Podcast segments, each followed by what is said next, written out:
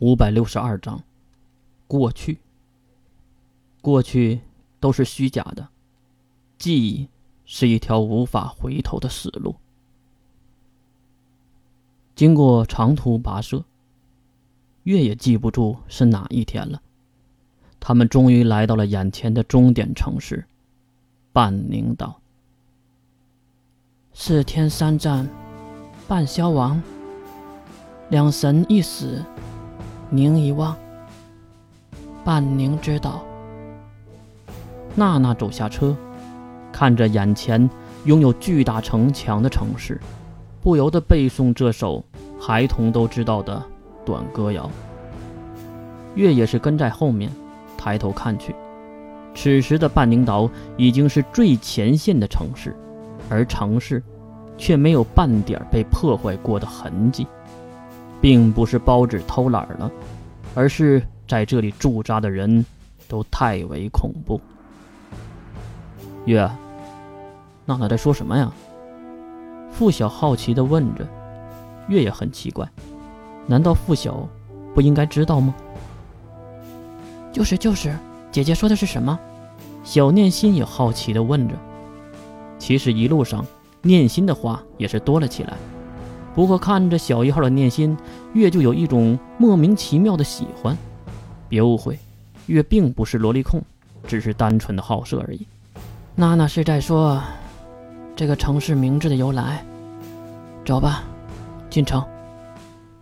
经过严密的盘查，他们进入了城市。来到城里，四处观瞧，半宁岛还和以前一样，没有什么太大的变化。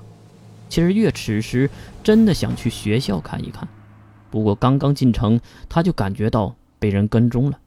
奇怪的是，能力等级更高的付晓竟然没有发现，而娜娜和月一样都是发觉了问题，把车辆放在了城边的停车场。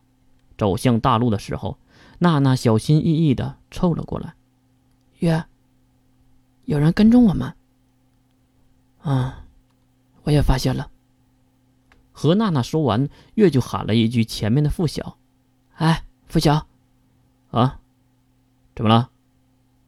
月指向远处的一个高塔：“你在那个下面的酒店开三间房，然后我们去那里集合。”啊，你们要干嘛去啊？一起啊！娜娜马上瞪了一眼付晓：“女性的内衣你也需要吗？”哈哈。这个呀，嗯，好吧。付晓尴尬的不知道说什么好，只能自己走向了高塔的方向。至于那下面的酒店还有没有，就是另一个故事了。毕竟月也离开这里很久了。走吧，娜娜拉起了月和念心，走向了城边的角落。估计娜娜是故意的，走向那角落的小巷子，因为这边没有任何可以躲避的地方，一眼就看到了头。很快，后面跟踪的人员也是露出了马脚。两个身穿黑色西服的男性畏畏缩缩的走在了他们后面。念心，娜娜喊了一句“念心”，念心马上化为黑色的魔剑，飞到了娜娜的手中。大白天的，跟踪我这么漂亮的美女，有何贵干呢？对方发现已经暴露，二话没说就跑了起来。想跑？一个弹射，娜娜飞向天空，并一脚踏在一旁的墙壁上冲了上去。奇怪的是，速度非常快的娜娜几剑下去全部劈空，然后又是一脚，还是没有命中对方。落地的娜娜后跳几步，月是连忙跟了上去。糟糕，别追了！月捏住了娜娜的手臂，娜娜也是挥舞着魔剑还原了念心。好奇怪的感觉。这种违和感，月这是看向他们远去的方向。我知道是谁在找我们了。啊，月，你认识那两个人呢？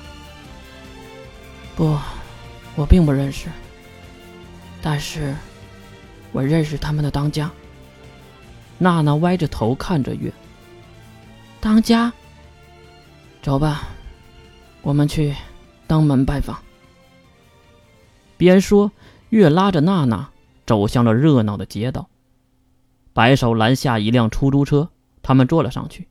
上来月才发现，这里的车辆也都改成了晶核能源。月不禁的感叹：人类适应的能力还真是强。开了没多久，三个人就在目的地下了车。刚刚下车，娜娜就惊愕的喊了起来：“啊，我知道了！刚才的人竟然是艾略特一族的，怪不得让我缺乏手感。”娜娜说的很对。刚才跟踪他们的就是艾略特一族的人。走吧，对方已经等了很久了。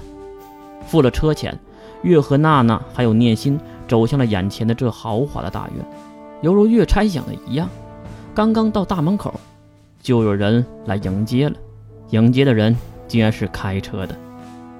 我真想知道，这个院子到底有多大。月吐槽了一句，对方也是行礼说道。两位是娜娜和傅晓先生吧？当家的已经在里面等很久了。当家的，娜娜没有纠正月的身份，毕竟娜娜比月还老成，她知道信息差会给治理带来好处。走吧，请上车。下了出租车，又上了老爷车。让月惊奇的是，这个车它是烧汽油的。末世之下，汽油。已经成为了奢侈品了吧？几分钟的路途，他们停在了一栋熟悉的老式建筑前，有点欧式风格的市城古堡。女仆装扮的女孩两两跑过来，给月和娜娜开着车门。谢谢。娜娜很有礼貌的点头，然后跟在月的身后，走进了眼前巨大的木门。请。一直给带路的人也不知道叫什么。当然，人家也没有自我介绍，月也是懒得问了。走了一路，只是感觉到无尽的奢华，不管是地毯，还是走廊上的挂图、摆件都有着老致很贵的相貌。就是这里了。突然，领路者在一扇开着的木门前停下了脚步，然后对里面说了一句：“当家的，人到了。”啊。让他们进来，是一道苍老女人的声音。